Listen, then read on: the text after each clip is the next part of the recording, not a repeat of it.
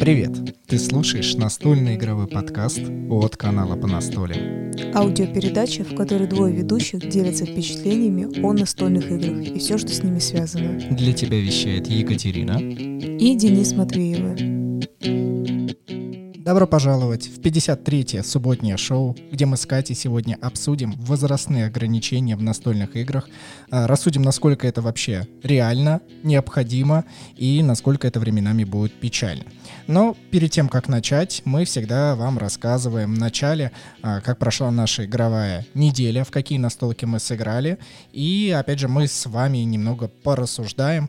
А, возможно, вы захотите о них что-нибудь поподробнее узнать, Поэтому никаких проблем нет. И начнем мы с какой игры, Кать? Ну, не знаю, можно с Веста начать. Давай, начнем с Веста. И в предыдущих выпусках мы уже говорили о том, что эту игру мы ждали долго. Мы хотели в нее сыграть на четверых. У нас пока это не получилось, но мы ее отыграли на двоих. Нам не понравилось. Мы отыграли на троих, уже порядка трех партий. И вы знаете, э, впечатления не настолько сильно меняются, но, по крайней мере, у меня лично чуть-чуть улучшилось. А, сразу стоит отметить, что при игре втроем есть разные сценарии, где мы играли за паладина, где мы играли за паучиху, и вот уже третий персонаж в виде Кати, потому что Катя всегда берет новых персонажей и хочет как-то все по-другому испробовать.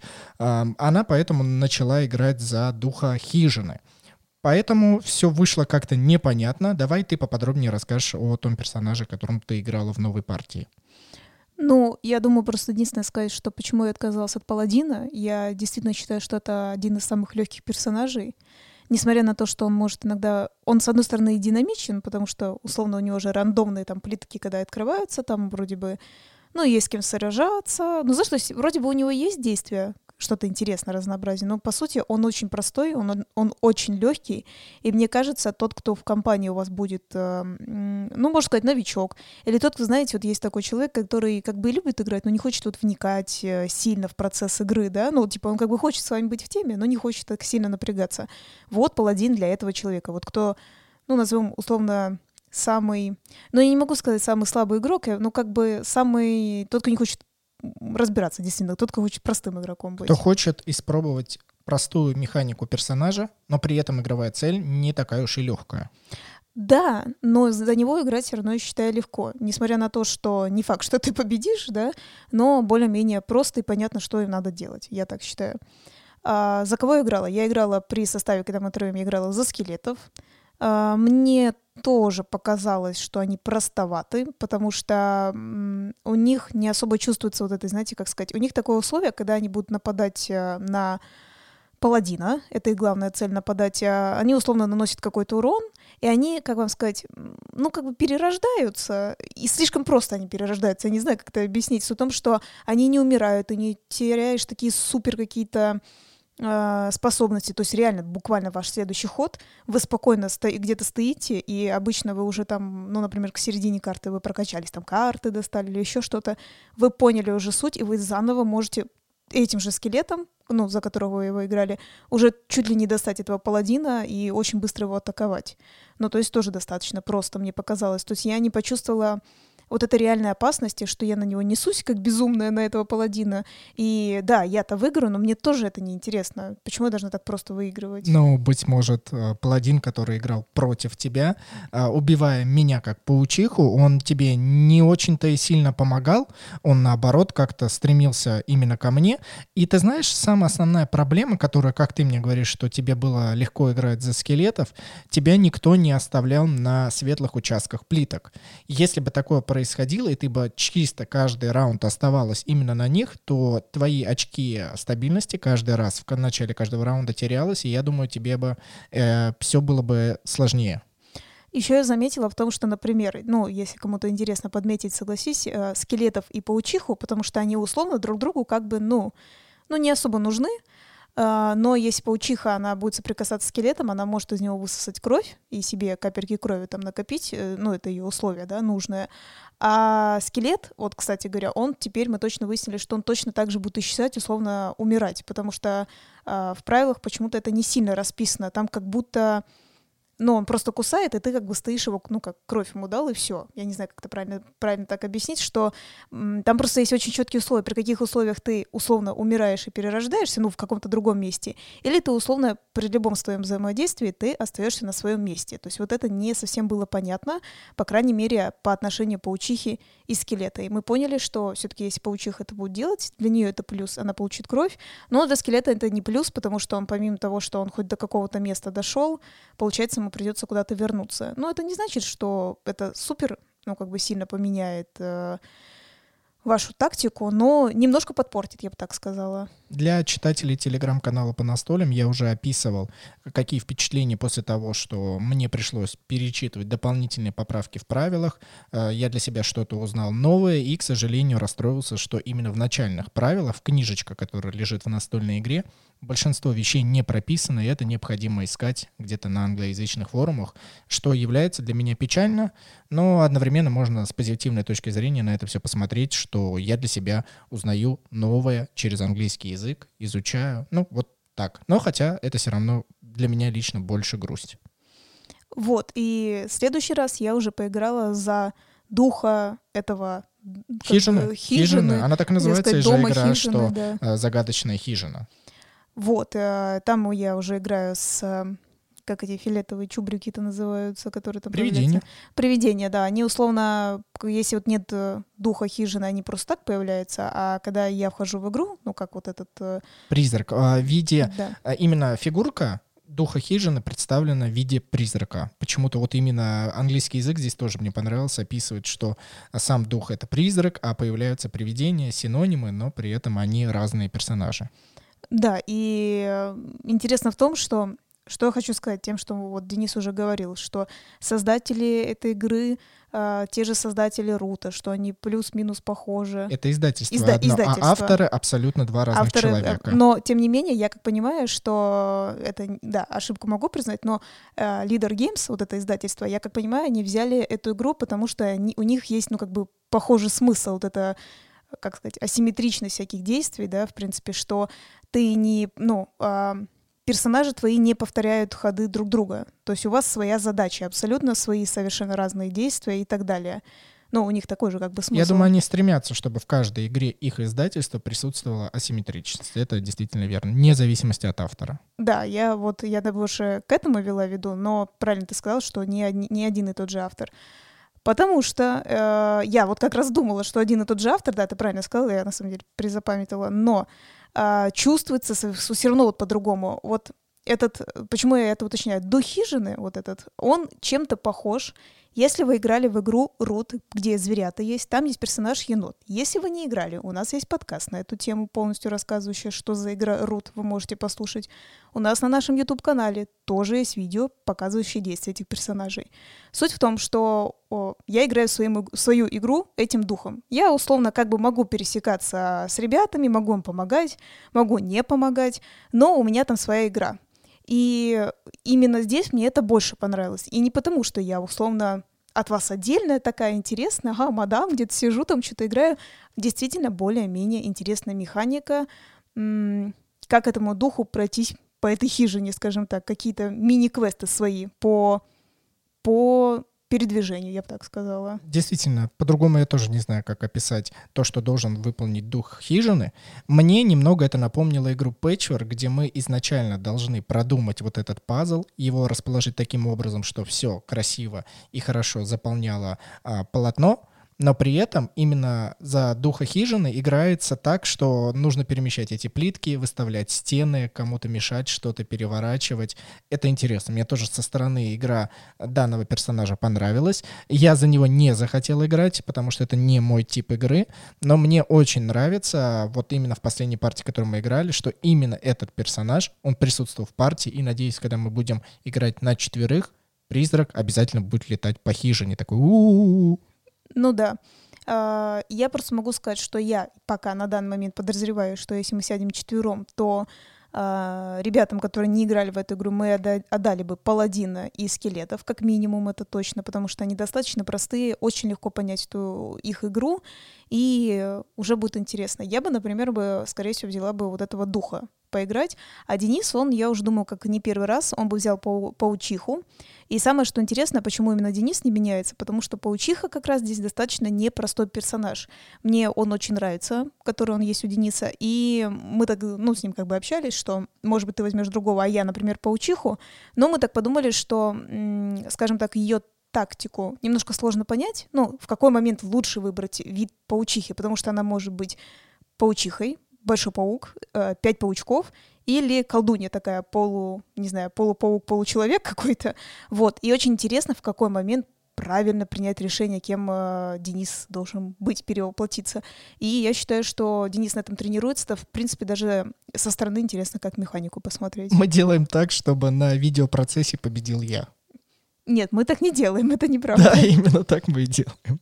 Но я просто хочу единственное сказать, что на троих все равно это что-то не то. Мне кажется, по-любому четвером надо садиться, потому что явно иногда ты чувствуешь преимущество каких-то определенных игроков. Ну, то есть я, ну, мне кажется, без этого вот нельзя. Хотя, на самом деле, у меня есть подозрение, что четвером при составе, который только что перечисляла, а, тоже могут возникнуть вопросы. Но я как помню, там же есть еще другой персонаж, так ведь? Да, чародей. Я его до конца не изучал, но он играет через сокровища и через призраков. Он должен составить некую свою сеть, тоже как пазл, и при этом, чтобы все вот эти вот элементы, они были в том а, воплощении, который ему необходим. Об этом мы как-нибудь обязательно потом расскажем.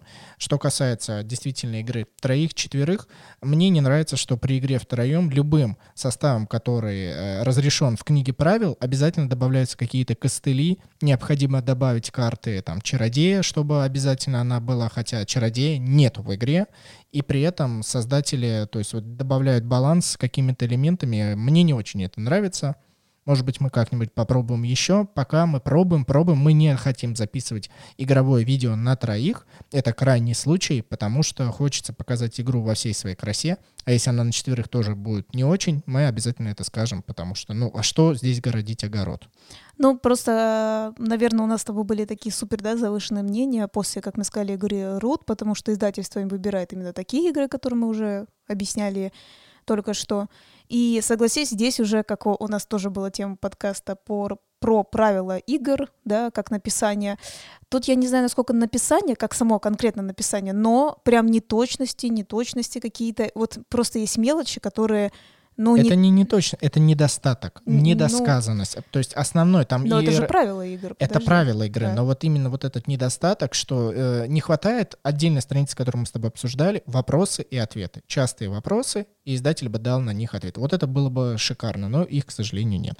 То есть, так как э, я просто хочу сказать такое легкое замечание, я понимаю, что нас могут слушать действительно не супер такие прожженные игроки, да, ведь ребята, а есть совершенно обычные, которые, вот как ты правильно сказал, пейчворк любят поиграть. Это как раз и не говорится, что это плохо, это действительно обычные, нормальные семейные игры. И э, если бы они сели, например, за такую игру, я думаю, вряд ли бы кто-то из них когда что-то не понял, начал бы, как ты, да, залезать в сайты, искать э, вот эти вопросы. Это же опять э, другой язык, знаешь, ты не знаешь, переводить точно, не точно, как ты даже говоришь, даже в правилах, да, а, вот э, ты этот дух хижины, а у тебя, условно, ты передвигаешь обычными духами, а вот как интересно, как оно так, ну, имею в виду английский язык, оно вот так написано, оно вот так, будет этим человек э, заниматься, поймет ли он это, это уже идет минус к игре, следовательно, э, человек может отвернуться от нее. А возможно, и обычно пораженный э, даже игрок, естественно, как мы начинаем лазить, лазить, нам что-то не нравится, не нравится, мы такие, хм, что-то как-то не то. Я рад, что ты затронула семейную ячейку настольщиков. И мы перейдем с тобой к следующей игре, которую мы тоже раскладываем сейчас с удовольствием. Благо она для нас раскрылась, и мы отыгрываем партии за 20-30 минут. Это игра «Прибамбасы». Я думала, ты будешь продолжать говорить, ну ладно. Прибамбасы — веселая, милая игра.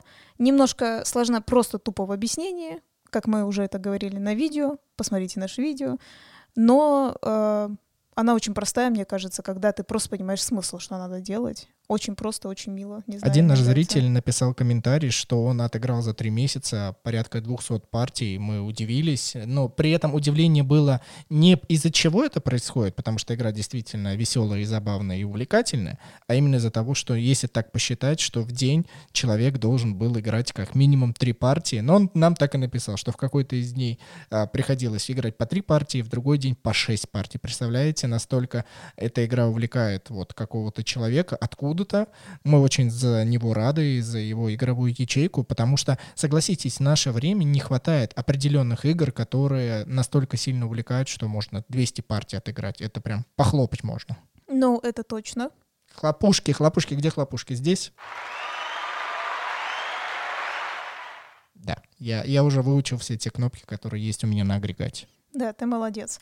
Я за прибамбаса могу точно сказать, что, как вот помимо того, что написали нам комментарии, если я вижу, когда прибамбасы выставляют на барахолке, люди, ну не то что возмущены, но они такие, вам что, не зашла эта игра? Вы серьезно? Зачем это продавать?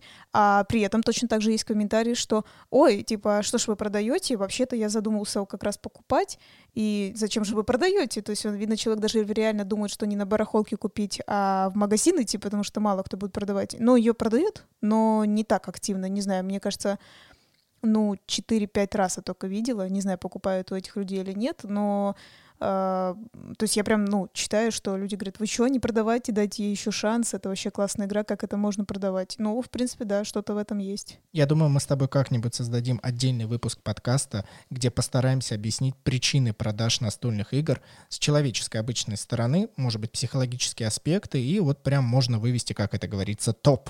Топ продаж, почему так происходит и причины. Ну, да, можно, почему и нет. Но мы перейдем к той игре, которую мы не собираемся в ближайшее время продавать. Это игра War Chest, по-русски военный сундук или сундук войны, кто как хочет, так и называет. Игровое видео, которое у нас зашло на ура. Обычно мы всегда смотрим показатели, и они не такие большие, но здесь игра вот собрала, я не знаю, шумиху, несмотря на то, что ее нет на русском языке. И игра отличная, дуэльная стратегия, как мы уже вам рассказывали, что необходимо выставлять своих воинов, которые у вас ограниченное количество, при этом необходимо захватить точки, при этом, чтобы ваш соперник не сделал это раньше. Да, правильно ты сказал, что это видео у нас уже есть на нашем канале. И самое интересное про то, что Денис говорит, у нас видео, они всегда могут огромные цифры набирать, но не сразу, не в первую неделю, обычно не в первые дву, двух недель. Оно у нас потихоньку раскачивается, раскачивается, особенно что если у нас же очень много зарубежных игр, и мы даже не знаем, некоторые будут а, переведены или нет. И, естественно, когда ну, идет слух о том, что идет перевод, у нас видео взлетает очень высоко, очень много тысяч, больше, чем у нас а, подписчиков действительно очень хорошо смотрят. Но именно эта игра, ну, действительно, на удивление, моментально просто там, наверное, за неделю очень большие цифры начала набирать, чем обычные стандартные просмотры на свежих у нас видео. И вот это для нас было удивительно. И эти, именно эту игру, я замечаю, больше всего репостят в какие-то там группы. Ну, удивительно, то есть, не знаю, для меня это прям вау. Неодушевленная машина YouTube видит, что резкий скачок просмотров, следовательно, ее можно продвигать тем же самым подписчикам, может быть, новым зрителям, и тогда видео начинает расхаживаться и вот так вот себя комфортнее чувствовать. Очень приятно, что люди оставляют комментарии и игровые заметки по тому, играли ли они или хотят купить ее, чтобы начать в нее настолить. Это точно. Кстати говоря, я действительно знаю, что есть люди, которые прям пишут, я по-любому это куплю. Это интересно.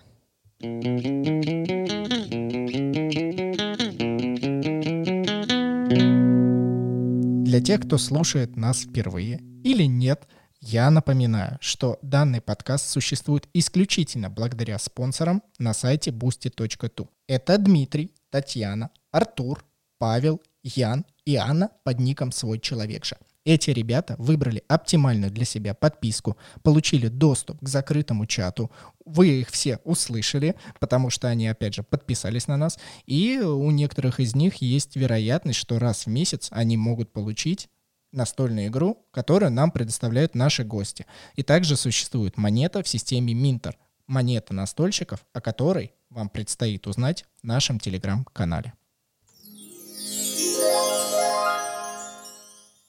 Да, эти звуки, они, конечно, прекрасны, которые ты решил добавлять э, после своих оповещений. Но теперь нам нужно тему. Тема какая у нас? Возрастные ограничения в настольных играх. Продано, что я могу сказать? Аукцион. Слишком официально было сказано. Ну что, с чего ты хочешь начать? Я хотел бы начать с того, что, как и в большинстве случаев, как есть в кинотеатрах, на фильмах, на книгах, так и в других каких-то вещах, на сигарет, да в чем угодно, наш мир окружен различными цензорами, которые говорят, что именно для этого возраста настольная игра либо что-то другое подходит, а, извините, здесь сейчас оно не подходит. А, желательно, чтобы в каждой стране мира это присутствовало, и там, где продается то или иное, ну, так как мы говорим о настолках, необходимо спрашивать паспорт. Почему? почему мы так решили вообще а, об этом подумать. Совсем недавно мы ходили с Катей в ближайший торговый центр а, в нашем небольшом примосковском а, как он, торговом центре, я забыл. Как он там? Да, торговый центр. И мы увидели, что ребята, молодые люди, ну где-то им лет 14-15. Не-не-не-не-не, они, они намного младше, неправда. Им не 14, не 15, это вранье. По-моему, им э, максимум 12.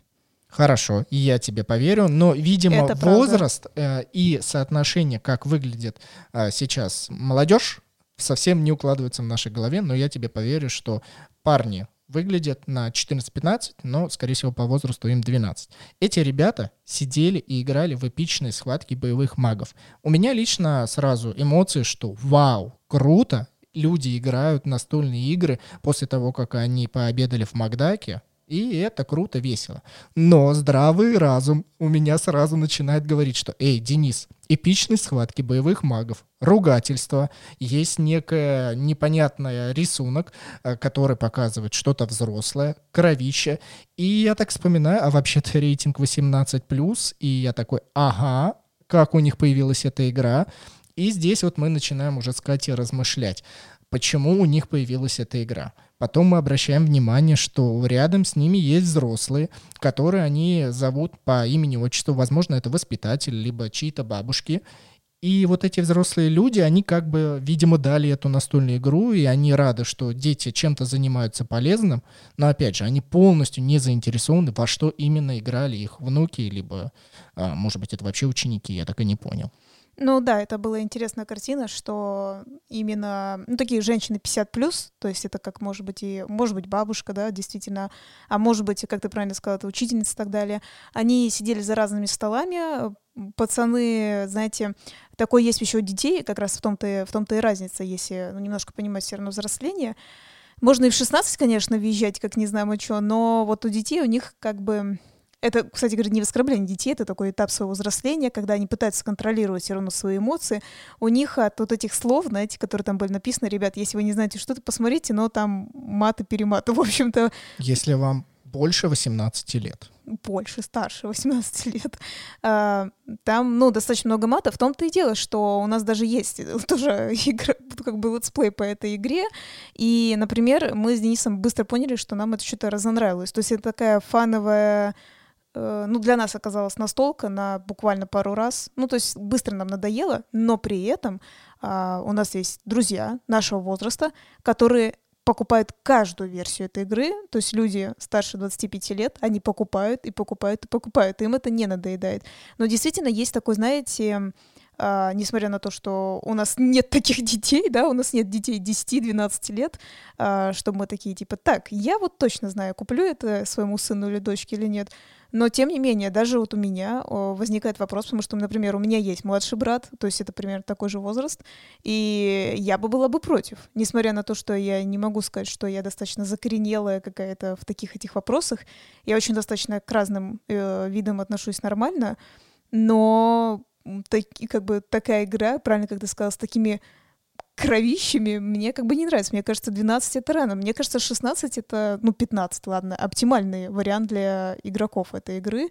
А младше, ну, куда? Нет, как бы не надо. Мы и так живем в эпоху, когда а, различные виды секса, различные виды ругательств и различные виды наркотиков присутствуют в информационном поле. Каждый, кто захочет, может это найти буквально за пару секунд. В этом никаких проблем нет. И когда вы понимаете, что если ребенок пришел в настольный магазин, либо ему продал продавец это, либо же кто-то ему это купил и позволил. С двух сторон это абсолютно неправильное течение, потому что зачем дополнять различными ругательствами э, так, в тот момент, когда этого и так много. Я вот даже подростроил сейчас, я это осознаю, понимаю, и я бы, наверное, им какую-нибудь другую настольную игру, конечно же, посоветовал бы и сказал, ребят, ну, может, во что-нибудь другое. Я понимаю, что вам сейчас весело, тот период, когда поругаться и посмотреть на пошлости хочется, ну, и все же, и все же. Ну, кстати говоря, это не так себе восхвалять, но я не помню, чтобы мне в 12 лет хотелось на пошлости посмотреть. Но, опять же, э, дети взрослеют по-разному, так что, возможно, сейчас действительно, как ты сказал, что они постарше выглядят, ну и, может быть, раньше уже хочется на это посмотреть. Я, знаешь, что при этом вспоминаю, сейчас э, покажется, типа, при чем тут это? А, я бы так сказала, на примере, да, сейчас в интернет-пространстве есть очень много известных людей, которые на примере Дудя пытаются брать интервью, и я просто не хочу эту звезду определенно называть, это, ну, женщина, у которой есть э, дети, и э, там был такой вопрос, как ты контролируешь своих детей, да, вот сейчас все вот в интернете сидят, это как раз про то, что ты и сказал, да, что э, есть какой-то контроль, при этом мне там показалось это какой-то знаете, вроде бы она современная мама, по идее, ну, то есть она достаточно молодого все равно возраста, ну, не, не до 30, но тем не менее. А, типа какие-то правила, что вот они приходят со школы, я у них забираю мобильные телефоны, они не имеют права там э, сколько-то сидеть, я их ограничиваю, я там э, ставлю пароли туда-сюда, пятое, десятое. При этом мне тоже это кажется очень странным. А, такое, знаете, ну, слишком какое-то закоренелое, то есть э, как же это правильно даже назвать, очень странный метод воспитания. Мне, мне кажется, знаете, вот у меня в голове как советский какой-то метод воспитания, или, я не знаю, как будто ей кто-то это подсказал так воспитывать, может, ее родители, она такая говорит, о, вот это вот идеальная схема, но ее родители, естественно, очень очень-очень взрослые, да, получается. Ну, то есть очень странная модель. Не есть, либеральный. Ну, совершенно. То есть совершенно не... Ну, то есть понятно же, что ее дети — это даже не как она, ну, как бы в ее возрасте там когда-то. Это новое поколение, это новое течение. Мы также говорим, тоже так же появился действительно интернет, появились столько социальных сетей. И Слушайте, ну такая странная, по-моему, на мой взгляд, воспитательная система, что ты пришел со школы, я отбираю у тебя телефон, ну, как бы такое насильное. Причем там дети тоже, им даже не 12, они точно старше уже этого возраста. В общем, мне показалась это странная модель. И вот где здесь грань, да, как бы я сказала, как ты правильно говоришь, вот вроде бы есть ограничения на настолках, на книгах, на фильмах, но при этом есть, по-моему, такая, как это, высшая грань, да, когда ты уже, наоборот, переходишь даже вот эти степени, то есть за тебя вроде бы сделали вот эти грани, условно, посмотри на эту игру, изучи ее, настолку, фильм, не знаю, посмотри, не дай это ребенку посмотреть, или же вот категоричность, я вообще у тебя забираю телефон, да, и ты даже, ну, как бы, у ребенка даже нет шанса на это наткнуться, то есть вот такая вот странная какая-то дилемма, по-моему, идет. Буквально несколько лет назад такой же эффект срабатывал на книгах, когда все удивлялись, боже мой, как можно спрашивать паспорт в книжном магазине. И многие люди такие, фу, что за бред. А так-то это прижилось. И, например, в Москве, если обратить внимание, я несколько раз видел, что спрашивают паспорт.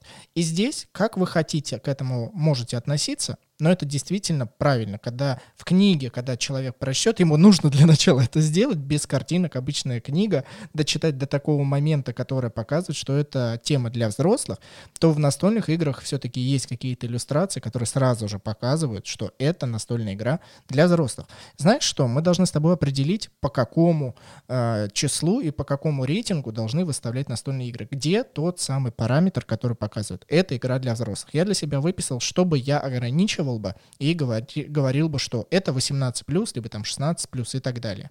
А, например, естественно, нецензурная лексика, которая должна пользоваться а, в необходимый момент, чтобы делать взрослым людям весело, а для младших людей это типа табу.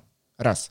А потом, естественно, элементы применения наркотиков. А, я тебе напоминаю, что мы играли в игру «Не урони мыло», и на ней, в, на карточках этой игры есть а, запрещенные вещества на Российской Федерации, а, которые... На Российской, так сказал, на Российской Федерации, на, на Россию положили запрещенные вещества. Ну, да. в общем, да, про Элементы, то, которые да. в другом мире более легальны, у нас это запрещено, Поэтому, опять ну, же, там рейтинг. Подожди, как э, говорится, запрещенные вещества, знаешь, я бы сказала, есть разная градация. Там некоторые были слишком запрещенные, которые нигде нельзя применять. Да, поэтому детям в эту игру не урони мыло по всем параметрам, которые мы уже перечислили, не стоит играть. Но подожди, еще помимо того, что там самая главная штука говорится о том, что да, когда ты старше 18 лет, тебе весело, что там суть, если ты уронишь мыло, это же в тюрьме происходит, и как бы очень многие взрослые люди понимают, э, в чем ты проиграл, да, то есть в тюрьме в чем ты проиграл. И как бы мне кажется, детям это, ну, не нужно, особенно в наших реалиях, что типа чувак, э, поиграй в игру, ты сидишь в тюрьме и можешь проиграть там внутри тюрьмы. Не надо. Теперь мы коснемся сексуальной тематики, которую нельзя рассматривать, как я считаю, однобоко. Сексуальную тематику можно испытывать и рассматривать как с, из, с излишней жестокостью, где кто-то кого-то наказывает определенным способом, как все мы понимаем, и при этом это все высмеивается. Но также мы должны понимать, что сексуальное просвещение — это нормальная часть нашей жизни, и ее в наших реалиях не хватает. И если бы выходила бы настольная игра, которая бы объясняла подростку, как что происходит в нашей жизни через игровую модель, по-моему, это все было бы намного увлекательней, понятней и проще для всех и вся. При этом с, с показами все, как у нас есть в наших человеческих телах — мне кажется, здесь надо вот смотреть с одной стороны и с другой стороны. Ну, то есть при этом то, что мы говорим про ребят малых, которые играли в настолку с матами и кровью, действительно, это плохо, это не есть хорошо, но при этом надо понимать, что лет с 14-15 может, как бы, как сказать, у них, ну, половое созревание произойти. Тут э, не надо играть в каких-то слишком, э, не знаю, консервативных людей и делать вид, что этого нету и не существует. Потому что ты правильно сказал, есть э, в западных школах сексуальное просвещение. На это идет, я считаю, большие споры, и я считаю бессмысленные, потому что это нужно делать, и вы сами знаете всю эту проблему. И вот тут, кстати говоря, если бы, наверное, так, да, если бы было бы сексуальное просвещение, если бы был бы педагог или какой-то сексолог, который в школе с тобой может об этом поговорить, возможно бы и настольную игру уже, да, можно было бы играть, если бы ребенок изначально понимал э, все вот эти градации, получается. Да, но для этого мы должны э, как бы понимать, что в нашем государстве творится, насколько государство это все одобряет и помогает развитию в школьных учреждениях либо в других.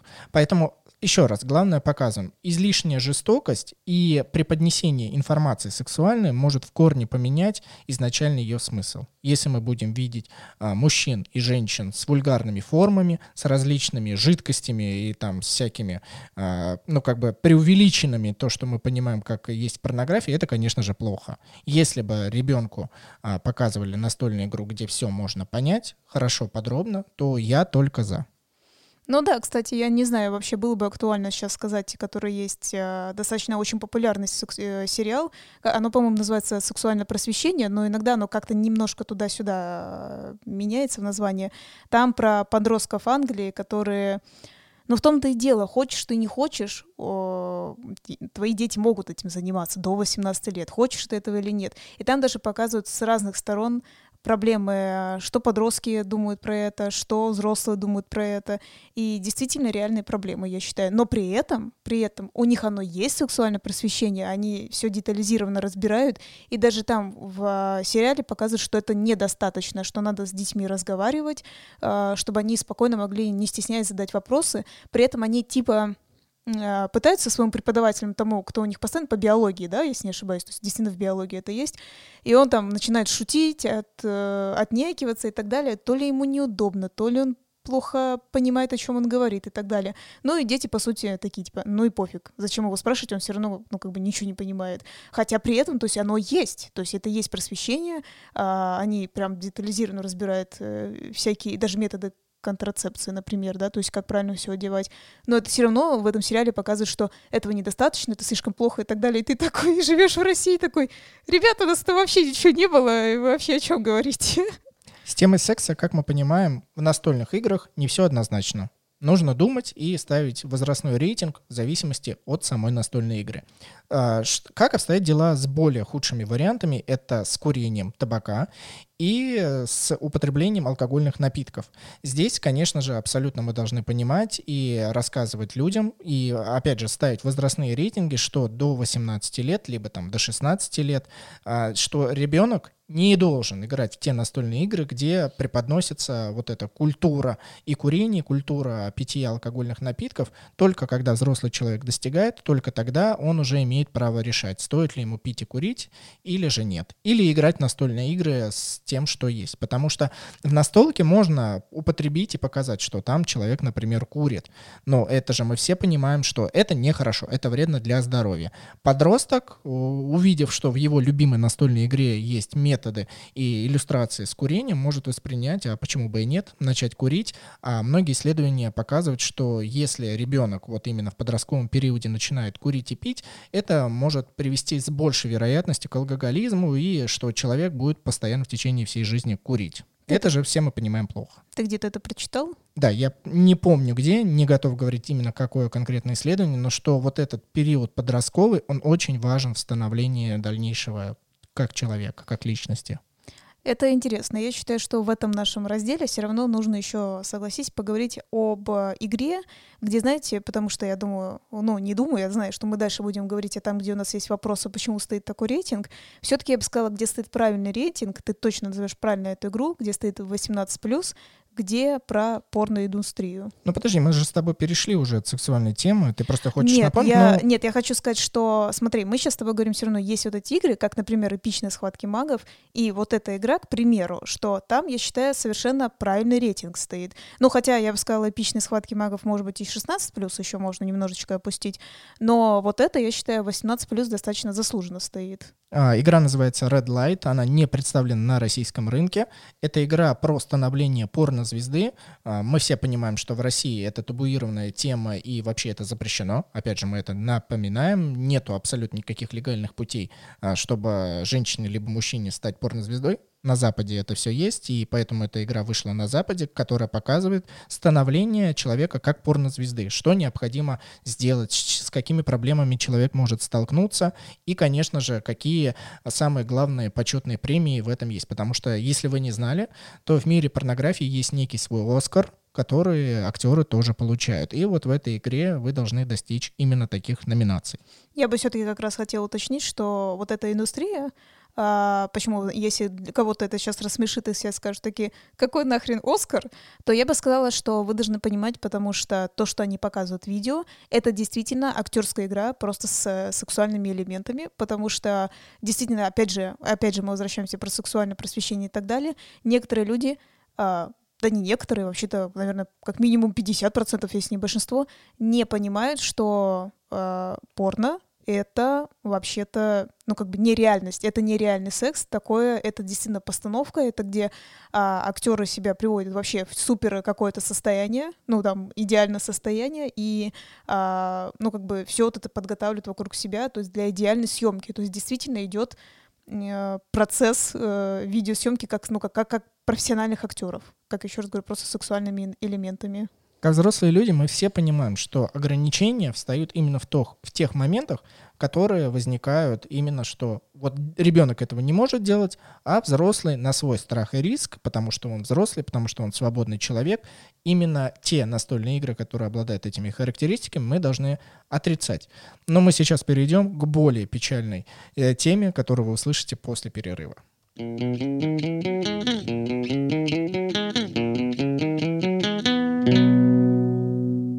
Тема печальна тем, что она абсурдна.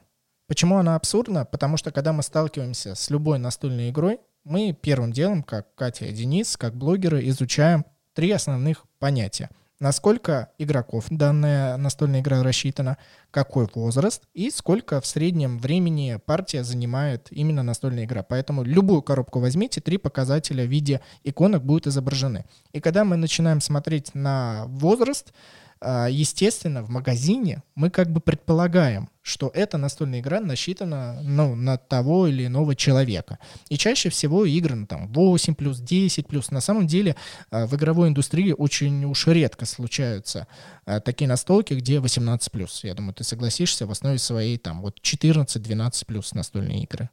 Это все правильно, и при этом как раз а, у нас вызывает возмущение, что некоторые игры, в принципе, достигают рейтинга, как, например, даже 14+.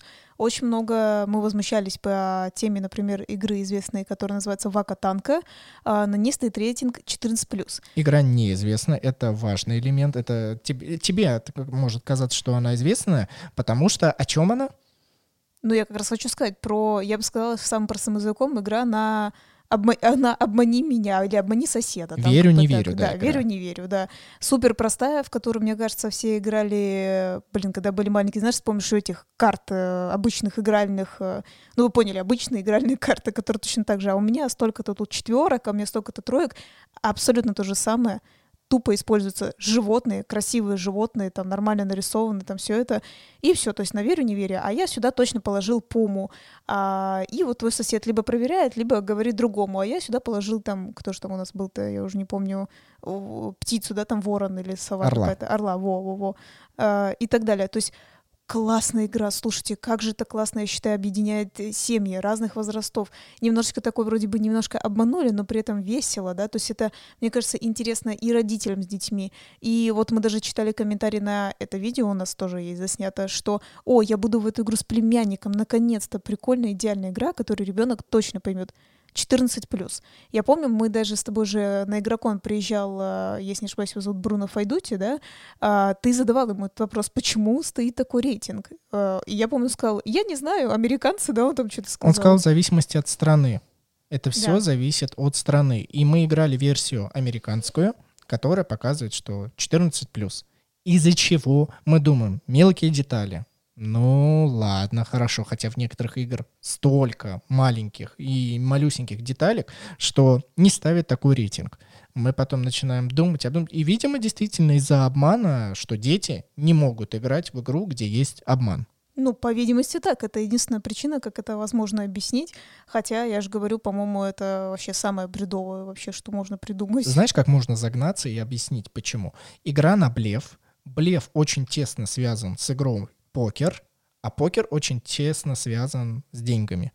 И здесь вот эти махинации, что если ребенок в самом юношеском возрасте, в 10 лет, например, начнет играть в эту настолку, он так пристрастится к блефу, что может стать покеристом и все. Покерист, сейчас тот, кто тебя слушает, по Игрок, который играет в покер. Покерист, по-моему, вообще такого слова нету. Смешно. А возможно, еще проще, просто потому что обман, типа, ты не должен врать, ты должен быть послушным гражданином. Я по жизни покерист. Покерист, да, точно мечты. И, возможно, ты, типа, не должен обманывать. В прямом смысле ты должен быть честным человеком. Зачем ты учишься обманывать? Зачем тебе от этого весело? Зачем ты а, пытаешься придумать что-то такое интересное, как обмануть там вот соседа называется? Не надо, надо говорить правду. Вот и все, возможно, так проще всего. Год назад я видел планы издательства МОС игры, что Вакатанку должны перевести до сих пор я эту настольную игру не видел на отечественных рынках. А, возможно, ее перевели. Напишите, пожалуйста, в комментариях, либо нам в личное сообщение, есть ли настольная игра уже у нас здесь, и изменился ли рейтинг. Потому что, опять же, все зависит от страны. В России настольная данная игра может быть 8 плюс, 10 плюс. Не знаю, напишите. Следующая игра, которая нас также повергла в шок и о которой сегодня уже шла речь, это игра «Прибамбасы» замечательные маленькие шарики встали каждому игроку в 14+. Мы записывали игровое видео с моим младшим братом, которому недавно исполнилось 14 лет, и мы над ним подшучивали, что еще несколько месяцев назад ты бы не посмел сесть в эту настольную игру. Нельзя. Возрастной рейтинг, и тебе бы ее не продали. И мы начали изучать, и поверьте мне, мы так и не пришли. К чему же вообще придрались издатели даже в России, что ребенку до 14 лет нельзя играть в эту настольную игру. Но я думаю, тут тоже слишком тупо и банально объясняется вот этими шариками, что видно, ребенок 13 лет, он слишком идиот еще, да, и он будет глотать эти шарики, как конфеты, по видимости. В 14 он получил паспорт и несет за себя ответственность, по видимости, да, а в 13 он еще дебил и ну, просто глотает, давится этими шариками. Давай так, я в свои 25 лет хотел взять в рот этот шарик. О чем здесь, здесь, знаете, не, нельзя ставить такой рейтинг этой игре, потому что замечательные шарики настолько прекрасны, что их хочется только, только и делать, что трогать. И я думала, ты скажешь только делать, что кушать их или есть. Я такая, кошмар какой-то. Но я хочу сказать, они, правда, визуально очень прикольные. Э, я не хотела есть их, но, тем не менее, я могу с тобой согласиться, что, в принципе, да, тогда, когда деталь очень прикольно выглядит, хочется ее как-то с ней взаимодействовать, но есть-то уж вряд ли. Но и все-таки Слушай, ну я даже не знаю, но вот не 10 ли плюс бы вот я поставила бы рейтинг? Я не знаю. Зна... Я, я не могу тебе ответить, потому что игра Вест, в которой мы, опять же, сегодня уже упоминали, в которой есть различные маленькие детальки, есть даже атмосфера, что это хижина, что там пришли убивать паука или убивать паладина, да, то есть есть какое-то действие, связанное со смертью. У нее рейтинг 10 плюс. И ты такой, вот, что, что произошло, почему. И здесь нету никакого логического объяснения. Возможно, я когда-нибудь доберусь э, записью подкаста с теми людьми, кто отвечает за возрастной рейтинг, и я постараюсь у них по максимуму узнать, чем они руководствуются, когда они ставят на коробку именно этот рейтинг. И, кстати, как они отслеживают так, чтобы в настольных магазинах э, этот рейтинг соблюдался. Это, кстати, да, очень интересная тема, но при этом я бы, я бы хотела, вот так вот я могу заявить, возможно, и наши слушатели, что мне кажется, мало записывать с теми, кто в России ставит рейтинг на настольные игры, потому что также меня интересует за рубеж, потому что э, у нас вот это West, это не российская, естественно, версия, это все-таки, это, смотри, чья, американская или канадская, получается?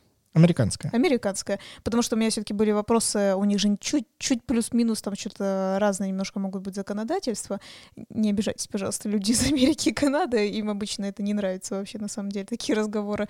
Но я имею в виду, что странно, странно, вакатанка, обман, да, такая детская на верю, не верю, простая для понимания, для мозга 14, такая, которая сложная. Мне иногда кажется, надо по возрасту ставить, знаете, не потому что как бы проглотит ребенок детали то или нет, а в принципе он может понять эту игру ну, как бы, то есть у него мозгов хватит на эту игру, я бы так сказала, ну, в прямом смысле. Зачем садиться с ребенком в какую-то вот такую сложную игру, которую он просто не может понять, зачем это нужно. То есть вот, вот за это тоже я считаю, что рейтинг отвечает. Ну, наверное, хорошо за детали, чтобы не проглотил. Но мне кажется, и в 10 лет это уж надо быть совсем, чтобы проглатывать. Я думаю, ну, не знаю, к первому классу-то родители объясняли, так, вот это мы не жрем, да, типа, это пластик, мы это не едим, это просто красивые фигурки, давай играть. Типа, я думаю, точно объяснили. И что мы должны понимать, на что здесь надо обратить внимание, что страшнее, моральный вред, который получит ребенок, поиграв э, в игру, которая не соответствует его возрасту, или же страх, что он что-то проглотит. А, здесь, конечно же, должны отвечать родители, за этим следить. Но опять же, мы еще должны понимать, что возрастной рейтинг издатели ставят в зависимости от цены, которую они хотят установить настольную игру. Это тоже важный элемент, в котором я не до конца разбираюсь. Но как мы спрашивали, опять же, у некоторых авторов, возрастные рейтинги очень сильно влияют на стоимость игры, на налоги, которые они платят и что-то еще здесь взаимодействие. Поэтому я еще раз повторяю, я, если меня слушают люди, которые отвечают за установление возрастных рамок, пожалуйста, напишите мне в личное сообщение, я бы хотел бы с вами эту тему еще обсудить обсудить. Да, это очень интересная тема. На самом деле, даже за такие мелочи есть, как говорится, о чем поговорить, да, с людьми. Это правильно ты сказал, это очень интересная тема в плане того, что даже опять же, что мы разбираем, например, на физику, как ты правильно сказал, ребенок подавится, или на психику, например, что ой, он не справился с игрой, для него это психологическая травма, и он типа такой глупенький, не понимает ничего. Заключительный момент, который я хотел бы с тобой обсудить и принять тот факт, что это неизбежность, возрастные рейтинги, которые ставят на игру, влияют на нас всех, как на покупателей. Когда мы приходим в магазин настольных игр, и если мы не знаем, что это за настольная игра, мы смотрим на три этих показателя, которые есть на большинстве коробок, и когда мы видим, что эта игра по рейтингу, по возрасту такая, мы должны как бы предположить, что автор либо издательство поставило ее, руководствуясь честностью, что эта игра действительно для того. Но, например, игру Gizmos Прибамбасы а, например, большинство семей уже вычеркнули, потому что у них есть дети младше 14 лет, да и вообще, к сожалению, у нас, скорее всего, играют больше с детьми младшего возраста, нежели с подростками, потому что они такие все бунтуют, уходят, э, сами начинают собой заниматься после 14 лет. И, например, я так думаю, что по продажам игру Прибамбасы а, уже вычеркнуло большое количество людей только лишь из-за рейтинга и людей, которые зашли в магазины. Но это мы, скорее всего, даже больше говорим о рядовых таких игроках, которые ближе к стороне новичков, которые ну, не особо как бы вникаю, да, все-таки, что возраст это не прям вот то, что на коробке, прям реально 14 лет. И опять же, будет ли подсказывать им продавец-консультант, и скажет ли он честно, или скажет, потому что надо продать ему, да, эту игру, он поэтому скажет. Но я считаю, что этот некий фактор может повлиять. При этом это, опять же, мы приходим к тому, что если выбирать только по этим трем критериям, да, как ты правильно сказал, то в принципе, многие игры можно хорошие пропустить. Можно взять, в принципе, что тебе, ну как, просто как человеку не нравится по итогу, да, тебе такой не нравится вид игр таких, ты такой разочаруешься, и опять мир настольных игр потеряет новых э, людей, семей, которые пытались войти в эти настолки.